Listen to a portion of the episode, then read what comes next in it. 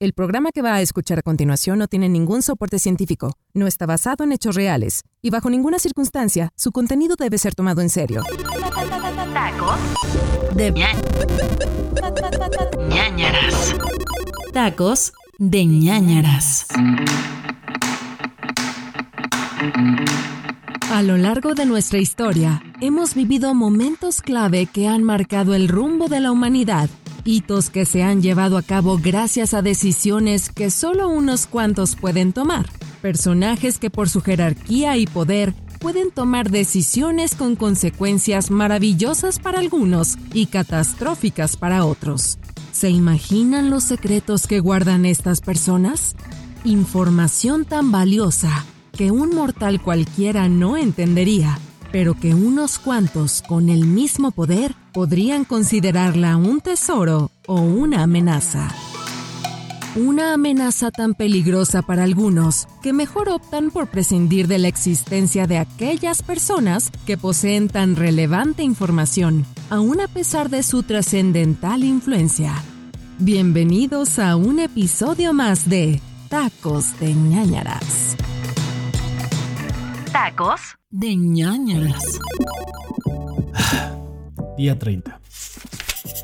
Llego a mi casa encerrado por la cuarentena. Haré un pequeño recuento de daños para analizar qué hice mal para que Víctor tomara la precipitada decisión de mandarme a freír espárragos por un mes. Ok. Primero lo llevé a un lago cochino a ver animales pantanosos. Organicé una fiesta sin gente. Realicé varias visitas inesperadas a su casa. No lo dejé ver ni su película ni su telenovela. Lo llevé inocentemente al área 51 sin que él lo supiera. Construyó un búnker clandestino en su casa. Y finalmente lo llevó por una ruta un tanto inesperada para encontrar un tesoro perdido. Pero... No, no entiendo. La verdad es que sigo sin entender qué pasó. Pero la principal razón por la que estoy escribiendo este diario es porque estoy seguro que alguien me observa. Una presencia me acosa. Humberto siempre ha sentido que tiene un talento especial para sentir vibras extrañas fuera de este mundo. O al menos así lo ha catalogado él a lo largo de su vida. En su infancia solía contarles a los niños de su escuela historias personales, las cuales ellos consideraban paranormales por lo tétricas que se llegaban a tornar, pero para Humberto eran de lo más normal.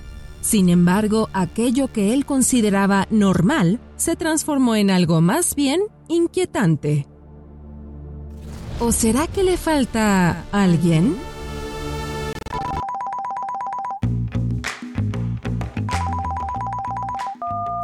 Bueno. Víctor. Hola, hola. ¿Qué, ¿Cómo estás? Me estaba acordando de ti. ¿Cómo te ha ido, güey? Bien, bien, bien. Ya pasó el mes. Nos íbamos a dejar como de hablar un mes, ¿no? Algo así. Sí, estamos como en el último día. ¿Que, no nos vimos ayer? ¿En serio? Híjole. La verdad es que pensé que ya era el último día. ¿Cómo pasa el tiempo? sí, el tiempo vuela cuando te diviertes, claro. Sí, este, es estúpido calendario, güey. No sé, no sé, no sé cómo perdí la cuenta, la verdad. bueno, pero ya, güey, ¿qué onda? ¿Cómo estás? ¿Qué se te ofrece, Humberto? Dime. Güey, tengo una, hay una presencia fantasmagórica que me sigue y me observa, güey. La verdad estoy súper friqueado, cabrón. a ver, a ver, cabrón, espérame. Nadie te está siguiendo, Humberto. Nadie te observa. O sea, eres tú mismo ahí en el espejo, todo sugestionado, como todo el tiempo. Ya, esta película ya la vi. Mejor tómate unas vacaciones, güey. No, güey, güey, neto, neto, escúchame. Mira, mira. Lo que yo necesito es, este, pues ya como un relax tantito, ¿no? Un día en la playa, aquí me el sol, o sea, sin Humberto un ratito, estar en el sol, calorcito, el bloqueador, asoleado ahí, como lagartijita. Bueno, como dragón de Komodo, más que nada. No, Vic, Vic, por favor. A ver, mira, sí, con una chevecita, las olas, la arena, música lánguida y sensual, una gaviota cantando. Bueno, pero no, no, de las gaviotas como la de Peña, de, las que vuelan, de las padres. Cabrón, güey, neto, escúchame. Chiching, no me grites tampoco, infeliz. Bueno, pero mira ya, tienes toda mi atención. Lo único que, que te estoy haciendo caso porque estás un poco alterado, si no ya te hubiera colgado, pero yo lo que necesito, de verdad necesito, es dejar de recibir todos estos malos tratos, Humberto, de tu parte. ¿Qué, qué son esos gritos también? Güey, siento, siento que el espíritu de alguien me ha estado siguiendo eh, durante un buen rato y que tiene un mensaje que decirme, güey.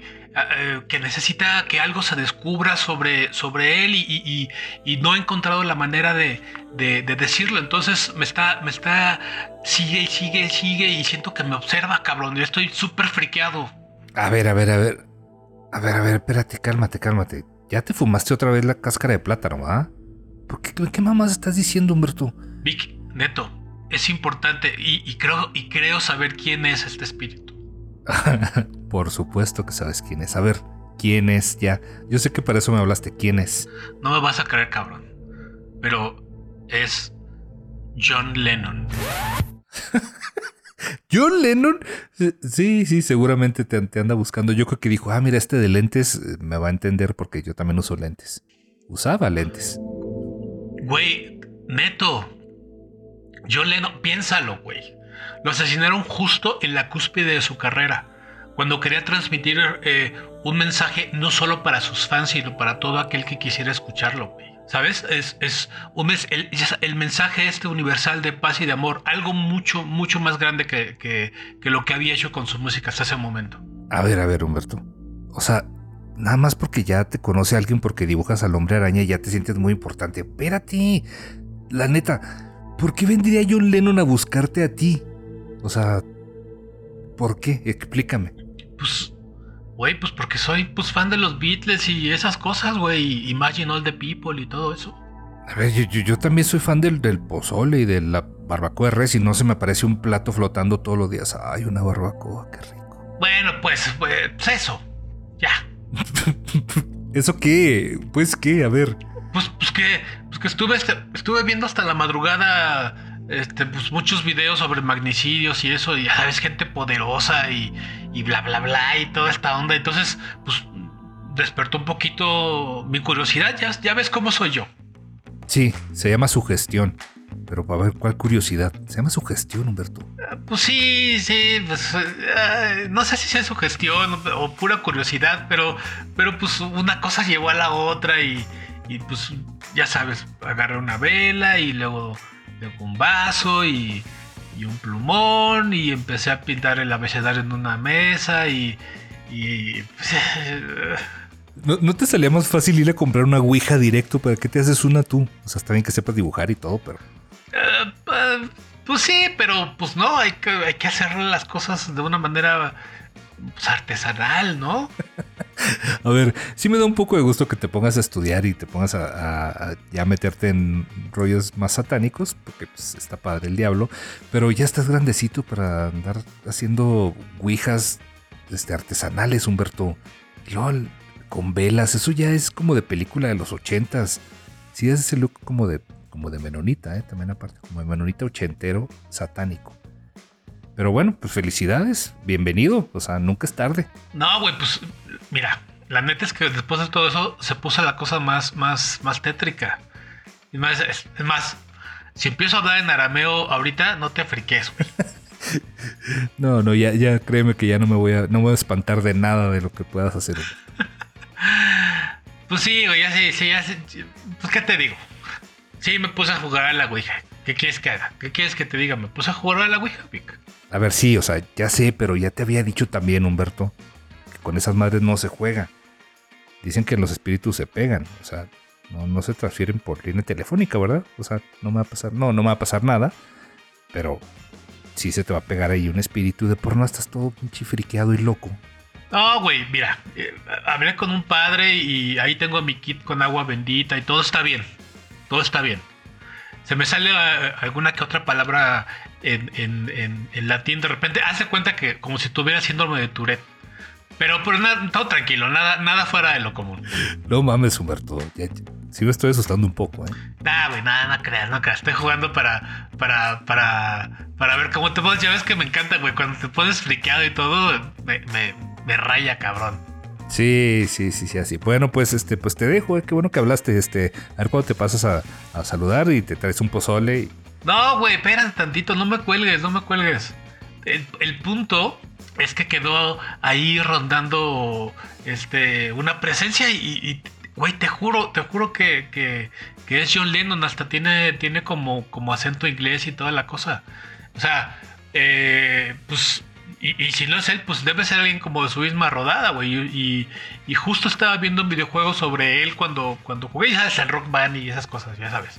Y por eso digo, por eso digo que es él. Pero, pero a ver, a ver, si fuera John Lennon, ¿qué, qué te fue a decir? ¿Qué te, qué, ¿Para qué te buscó? ¿Qué te quería decir el señor? Yo, yo, la neta, creo que, creo que como, como New Yorker vino a contarme su verdad. ¿Cuál verdad? ¿Que, que las chinas no son lo que él creía? Pues la verdad, la verdad, güey. ¿Te acuerdas de la, de la leyenda urbana de que Paul McCartney murió en un accidente de- y, y luego contrataron un doble para ocultar su muerte y que la, la banda pudiera co- eh, continuar con la carrera y toda esa onda? Sí, sí, sí, sí, me acuerdo. Fue una más de tus historias y, y evidentemente hay muchos Humberto Ramos en el mundo, pero ¿eso qué? Pues eso, güey, vino a decirme que eso fue una cortina de humo, güey. O sea, ya neta, lo- ya, ya son como los fantasmas Aristegui vienen a desmitificar las cortinas de humo. O sea, para eso te buscó. Humberto, ya, güey. Se, se me hace que necesitas ayuda profesional, güey. Escucha, güey. La leyenda dice que después de la muerte de Paul, los Beatles lanzaron a través de su música y de los diferentes discos mensajes ocultos para decirle la verdad a la gente, güey. Que Paul estaba muerto. Ajá. A ver, entonces si está muerto, ¿quién chingados es el que vende tantos discos y que el día de hoy parece señora del campestre? Pues sí, exactamente, güey. También lo pensé. La leyenda urbana era solo un rumor para en realidad ocultar algo que estaba más cabrón. Paul no murió, güey. Los Beatles en realidad querían advertirnos sobre algo, pero fueron silenciados, ¿sabes? Mi equipo de investigación encontró un artículo bien interesante sobre el tema justo antes de que se me metiera la idea de jugar a la Ouija para saber la verdad. A ver, a ver. Este. Darle clic a YouTube a programas de Carlos Trejo no es equipo de investigación, Humberto. O sea, eres tú, güey. Güey, checa, no, checa, checa, checa. La portada de Sargento Pimienta es de las más famosas y controversiales de los Beatles. Se dice que ese disco fue el que disparó la teoría de que Paul estaba muerto, pero piénsalo. La atención se desvió hacia Paul y no hacia lo más importante, la portada, el año y los mensajes, güey. O sea que la mentira de que Paul McCartney tiene un doble fue otra mentira para mantenernos en otra mentira. ¿Sí lo dije bien? Ya soy Ramos Approve. Una banda famosa mundialmente con portada demasiado controversial se convirtió en una mala combinación. Lanzado el 1 de junio de 1967 en Inglaterra y al día siguiente en Estados Unidos, el Sargento Pimienta llegó en el momento preciso, pues fue producto de una época en la que la juventud tomaba por asalto las esferas de poder y la gente se cuestionaba todo.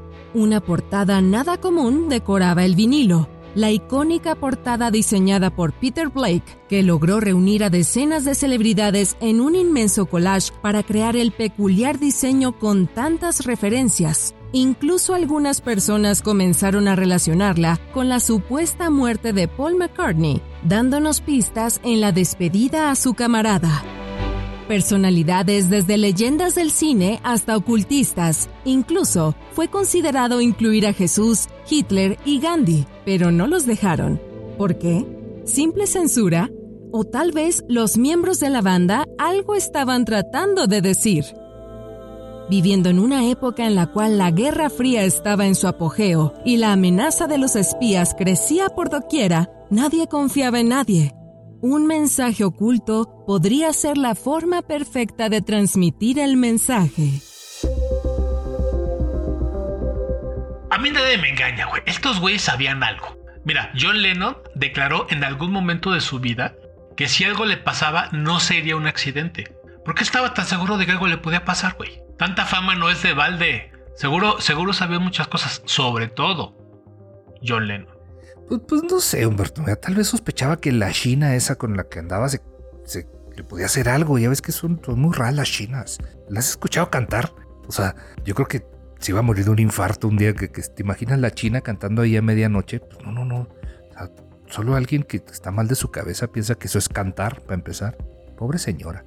Bueno, güey, pero dicen que el asesino estaba loco. Que solo quería ser famoso y por eso lo mató. Ya ves, Yoko Ono. Estamos hablando de lo mismo. Estaba loca, solo quería ser famosa y lo mató. Fue la China. No, güey, yo, yo creo que más bien alguien más lo mandó. A, a ver, a ver, yo, yo sé que para es- de eso se trata todo esto. Cuéntame, ¿quién lo mandó? Pues qué sé yo, güey. Grupos de gente poderosa, güey. O sea, ya sabes, gente de ese nivel que tiene secretos que tú y yo ni nos imaginamos que existen, güey. Pero alguien como John Lennon es otra historia. Seguro sabía más de la cuenta. Y luego súmale que se sentía más grande que el mismísimo Jesús. Ya ves que hasta lo dijo y todo. Y, y supongo que por eso vino a decirte a ti específicamente su mensaje. Porque son muy famosos los dos. Pues, pues aunque lo digas así, así, fíjate, aunque no lo creas, yo pertenezco al British Beatles Fan Club y tengo membresía de Golf Fundator y All Inclusive y VIP y, y- y todo eso, y, y- y- y Platinum Card y todo.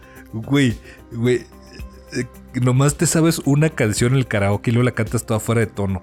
Hasta le haces que el del karaoke le mueva ahí los tonos para, para que cuadre. Cálmate, güey. Mi, mi versión de Hey Jude es, es inigualable. Pero bueno, eso no es importante, güey. Tengo acceso a conocimiento que tú ni te imaginas, con mi membresía.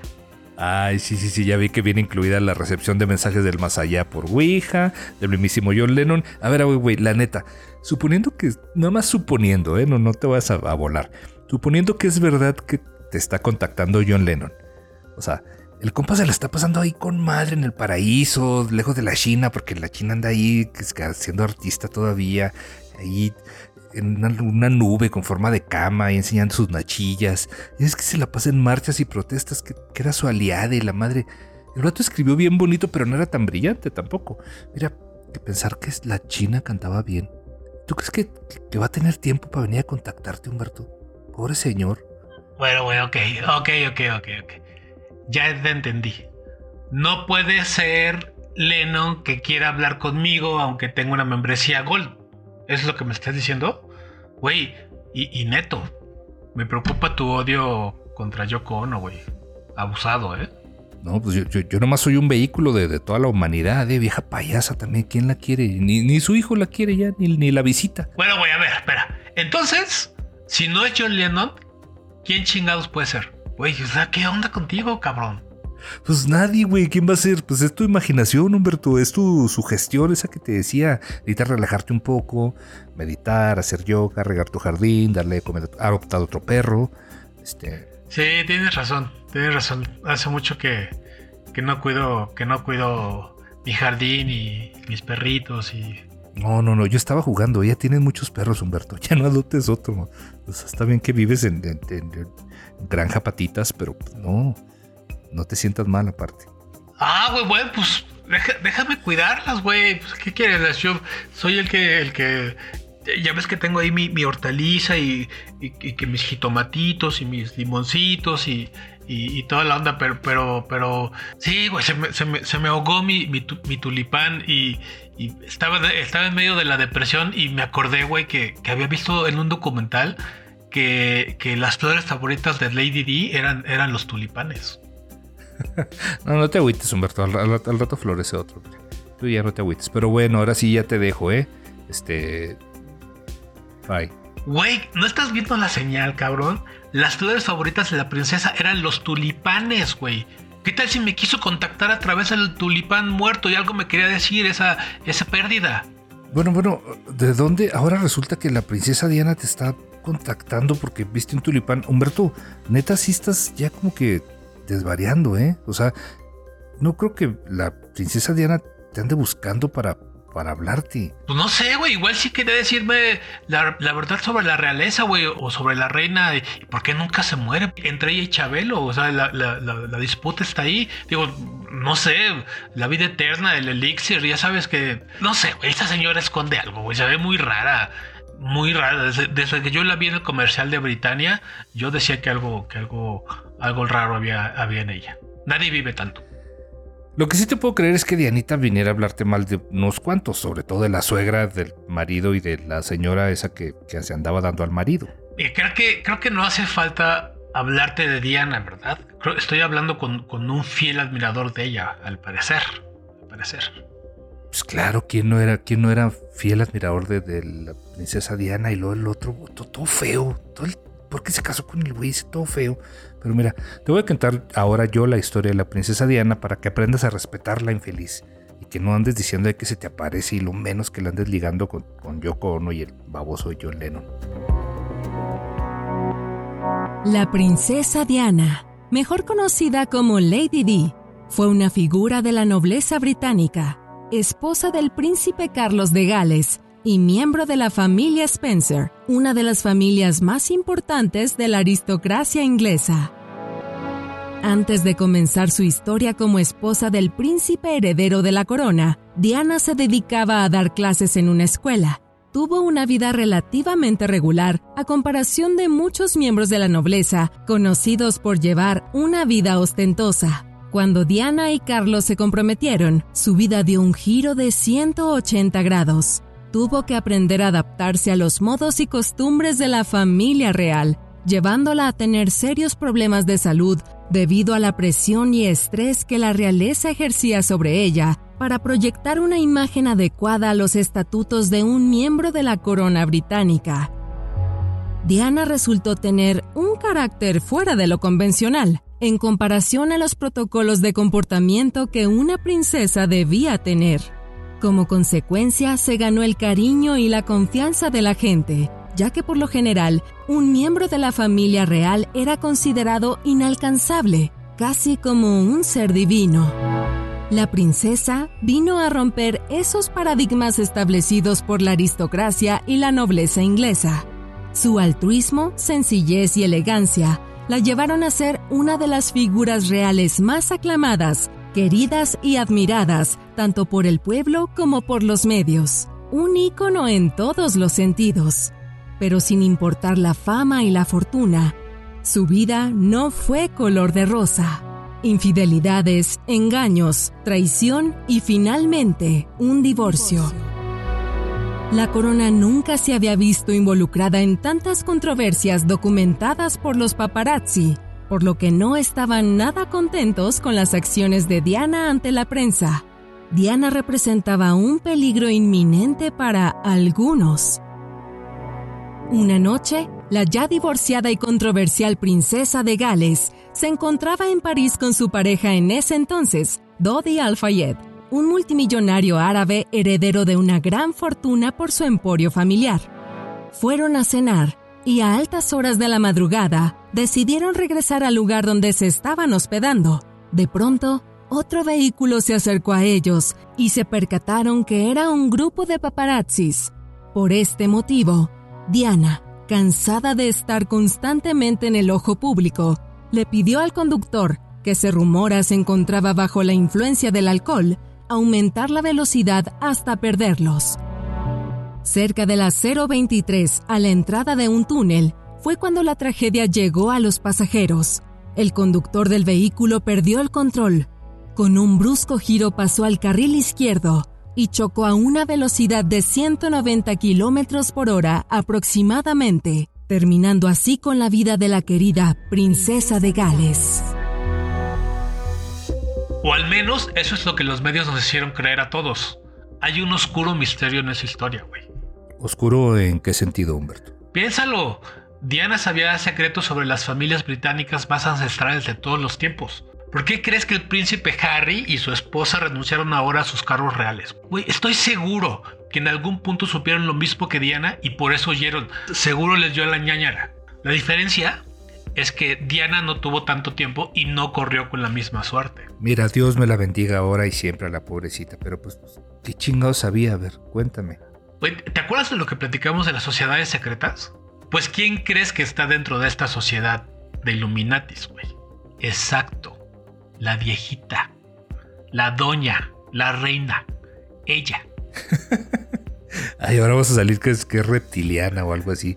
Pobrecita, parece ya vela derretida, déjala en paz. Güey, reptiliana o no, Diana representaba un peligro. Con toda, con toda esa onda inclusiva y que la gente la quería, toda esta onda, la, gente ya estaba empezando a cuestionar eh, la, la necesidad de, de la realeza. Y pues algo tenían que hacer. Acuérdate, con esa gente tan poderosa no se juega. Mira, el que debería dejar de jugar con la Ouija y con todas estas mamadas eres tú, Humberto. Te pones todo paranoico de porno, si solito, ahora ya, ya viendo fantasmas y platicando ahí con el Mr. Howdy. Demasiado tarde, Vic. Demasiado tarde. ¿Vas a jugar a la Ouija otra vez? ¿Estás jugando a la Ouija en este momento, Humberto? Mientras hablamos, qué falta de respeto, ¿eh? Sí, güey. Sí, güey. Es la única manera. Solo por favor, no me cuelgues, cabrón. Ah, ahora resulta que a ti te da miedo estar jugando con la Ouija. Obvio ¿Qué? no, güey. Solo quiero testigos, como si fuera la mano pachona. ¡Ey! ¿Oíste? ¿Qué es eso? ¿Qué pedo? ¿Qué, qué sonó, güey? ¿Tocaron? Pues ve a abrir, cabrón. ¡Ay, cabrón! Su puta madre. ¿Qué tal si es Diana, güey? ¿Y qué necesidad tendría de tocar la puerta? Aparte es una, es una reina, ella le abren la puerta. Digo, una princesa. Era pues. Creo que no viste el diario de la princesa, cabrón. Y aparte es un fantasma, puede atravesar la puerta. Víctor, no mames, cabrón. No es el momento de recordar a Disney. No mames, güey. ¿Qué pedo? ¿Qué hago? ¿Qué hago? Pues abre, güey. Pues no que muy valiente, que yo soy científico y que la ouija me la pele, que no sé qué. Abre, güey. Pues están tocando, tienes que abrir la puerta. Si alguien toca, abres. Tienes razón, Víctor. ¿Qué onda, güey? Ay, cabrón, no mames, ¿qué haces aquí, güey? Casi me cago, cabrón, no mames. Sí, para que veas lo que se siente infeliz. La, la verdad sí me sentí muy mal. pero Te, te veía medio, ya medio más loquito que de costumbre. Y el- la última vez sí, sí me porté medio mamón. Pues ya quería saber cómo estabas, Humberto. ¿Por qué no traes pantalones, güey? Güey, soy tan feliz. Neto, no tienes idea cómo te extrañé. Te extrañé un chingo, güey. Llegaste justo a tiempo para jugar. Ok, ok, no me abraces y, menos si no traes pantalones y ni digas que vamos a jugar. No, no me encanta la idea, pero mira, somos amigos y tenía que asegurarme que estabas bien, güey. Sí te noté medio loquito, más que de costumbre. Ah, más bien quieres conocerla. No, no, no, no, yo no le hago eso, Humberto, no. No, la neta. Y por eso vienes de traje y oliendo a botita de abón. Es pistolita de Avon, pero también pues uno necesita sentirse, eh, cuidarse y, y verse bien de vez en cuando. Bueno, ya, güey. Lo importante es que estás aquí. Siéntate. Vamos a tomarnos de las manos y vamos a empezar, ¿ok? Seres del más allá, necesitamos comunicarnos con ustedes. Y sabemos que el ente quien nos quiere hablar es... ¿Qué tal, qué tal, su majestad? Oiga, este, ¿cómo se hacía ese, ese como copete así tan padre que le quedaba? A mí no me sale. Bueno, no me sale ni cabello, pero el copete, pues no. Shh. Déjame continuar, ¿ok? Diana, ¿me escuchas? ¿Tienes algo que contarnos? Te escuchamos. No, no mames, Humberto, se está moviendo el tablero, se está moviendo el pinche tablero, güey. Güey, güey, tranquilo, no quites las manos, güey.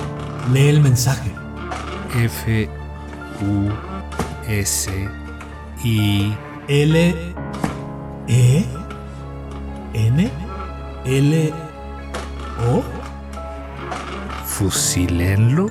Fusile, fusílenlo. Ay, qué, qué pinche agresiva, Diana, ¿qué onda? Shh, ey, ey, ey, shh, espera, espera, espera, espera. Se sigue moviendo. D, E, S, P, des, de- des- después. Ay, no mames, ya sé. Fusílenlo y después averiguamos. Güey, ¿conoces esa frase? Pues qué huevo, cabrón. Pero, pero te tengo que decir que no es la princesa Diana, ¿eh? Ah, ¿no? Eh, no.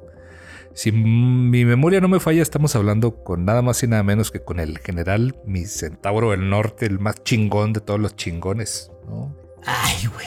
Es como mi abuelo casi. Güey, ya cállate. ¿Quién, quién chingados es? Pues Pancho Villa, güey. ¿Pancho Villa? Ese mero. Pero, pero, ¿y Diana, güey? Pues, pues chingó a su madre, chingó a su reina, yo creo. Pero mira, el resultado es que seguro que es mi general, ¿eh? Porque esa frase la decía ese cabrón. Y aparte ya decía yo que un ángel como ella jamás iba a comunicar con un infeliz pelafustán sin pantalones como tú. Güey, ¿y entonces la, la señal? ¿Cómo- ¿Por qué se murió mi tulipán, cabrón? Sigues con el pinche tulipán. Ya nadie, nadie se acordaba ya del tulipán, Humberto. Pero mira, acá entre nos, no solo a Diana le gustaban las flores, ¿eh? O sea, no es la única persona en el mundo que le gustaban las flores. también mi general era un hombre muy sensible. No tanto como Zapata, pero pues sí. Ay, ¿a poco, güey? Sí, sí, güey. ¿A poco crees que nomás le gustaba andar ahí echando bala y tener un chingo de esposas y llenarlas de hijos y... y- Pues sí, ¿no? Pues eso es lo, eso es lo que dice eh, las telenovelas de Televisa y los libros de texto gratuitos. Pues sí, pues sí, güey. O sea, sí, sí, sí, sí. O sea, obviamente sí. También los libros de historia dicen eso, pero también le gustaban las flores al güey.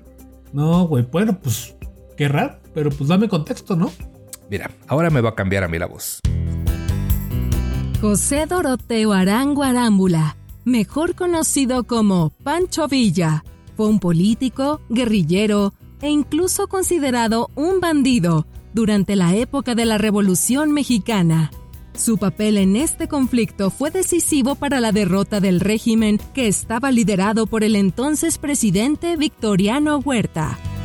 Doroteo Arango pertenecía a un grupo de bandoleros que se dedicaban a cometer actos criminales en contra de grupos privilegiados, sobre todo aquellos establecidos y protegidos por el poder público.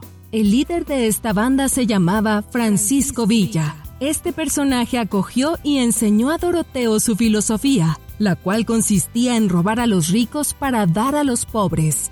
Dicho principio fundamentó las bases de la ideología que encaminara el resto de su vida. A partir de ahí, Doroteo sabía que su propósito era ayudar a la gente que más lo necesitara, en especial a los campesinos, que en aquella época sufrieron muchos abusos por parte de los hacendados.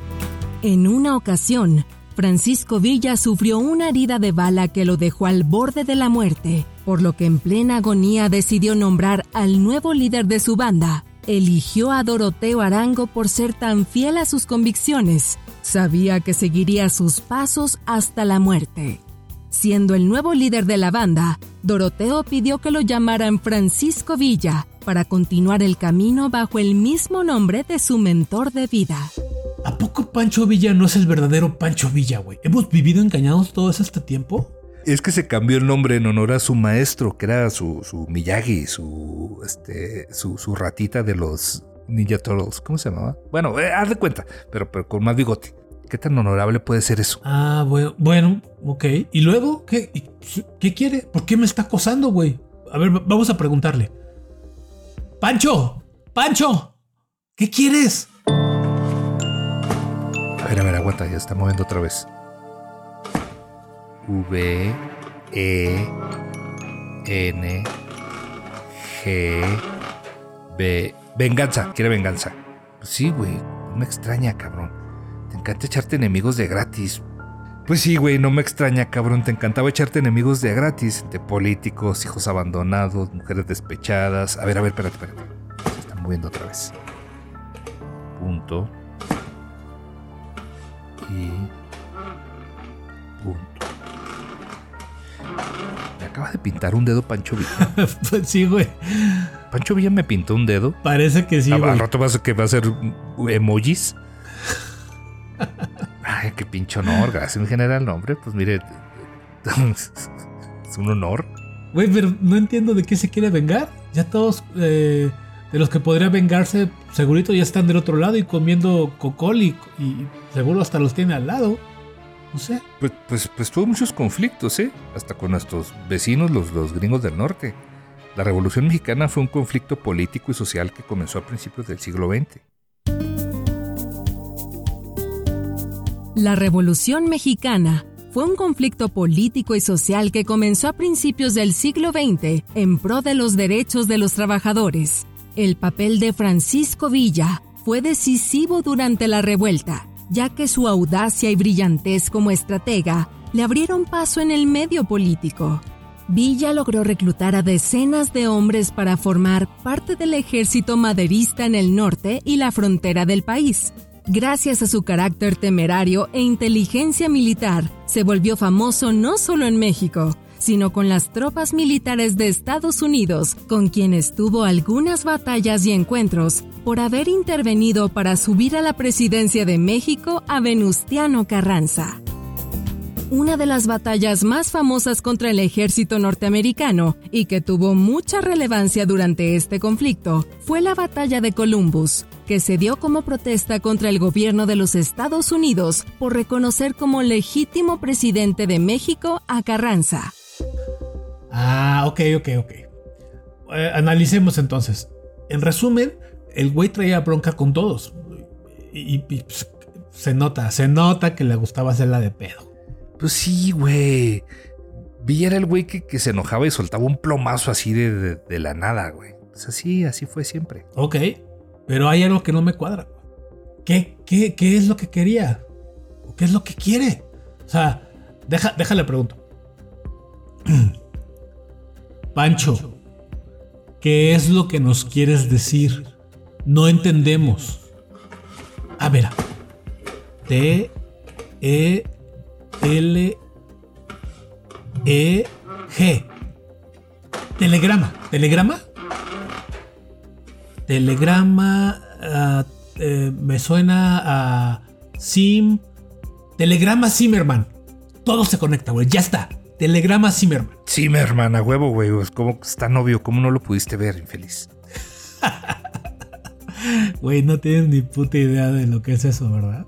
Sí, pues, pues un telegrama Zimmerman es un, señor que... Ok, ok, ok. Para que veas de buena onda, te voy a contar.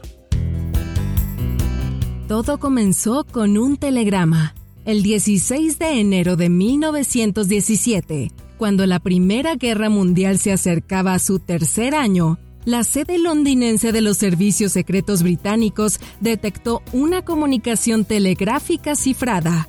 En ella, el ministro alemán de Relaciones Exteriores, Arthur Zimmermann, le daba instrucciones a su embajador en México para presentarle a ese país una propuesta tan seductora como escandalosa.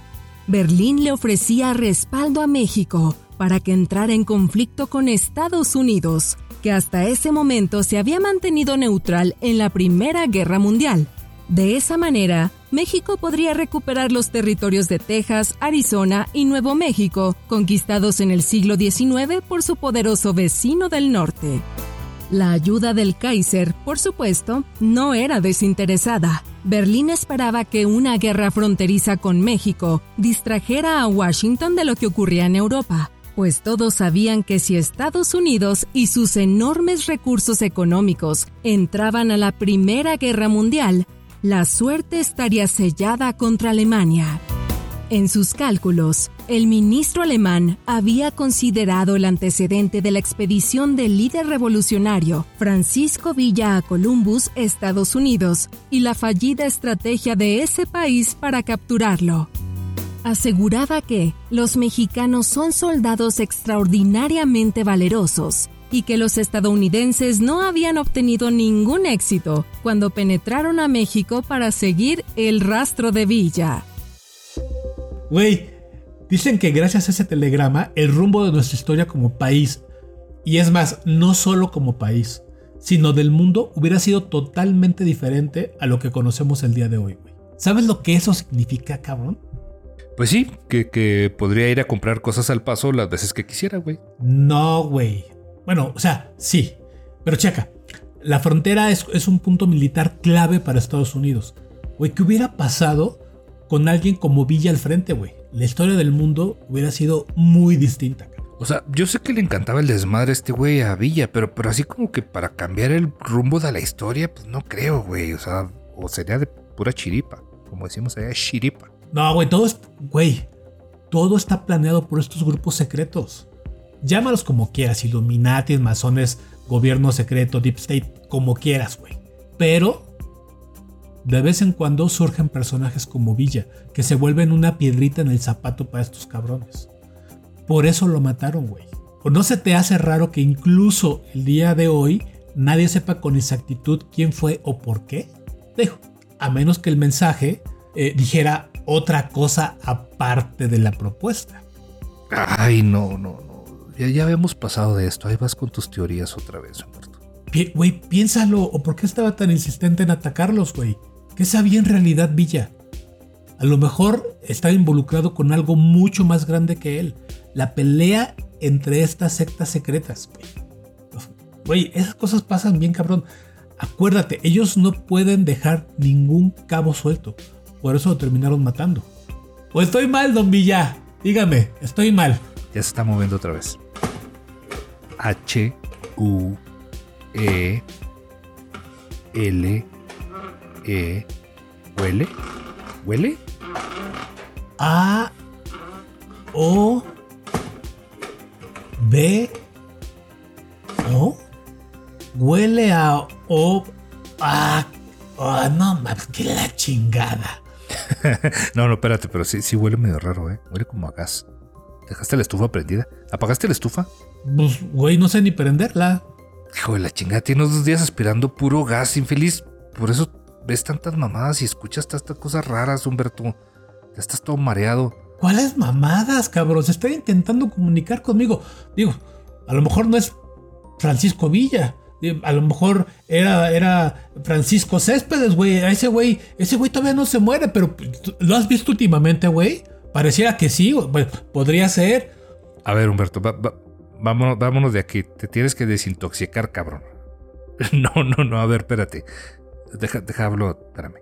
Bueno, emergencias. Hay una fuga en casa de, un amigo. Está diciendo pura pendejada. ¿Qué puedo hacer?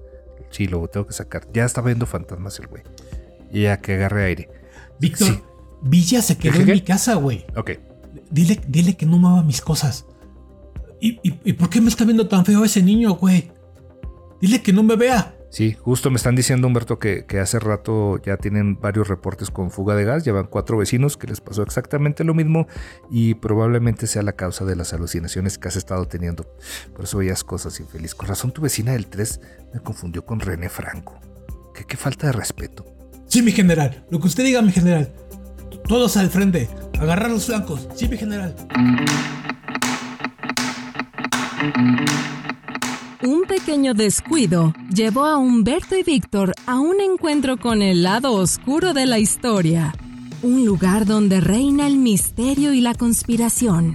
¿Será que realmente estaban cerca de descubrir algo importante, pero algo o alguien lo impidió?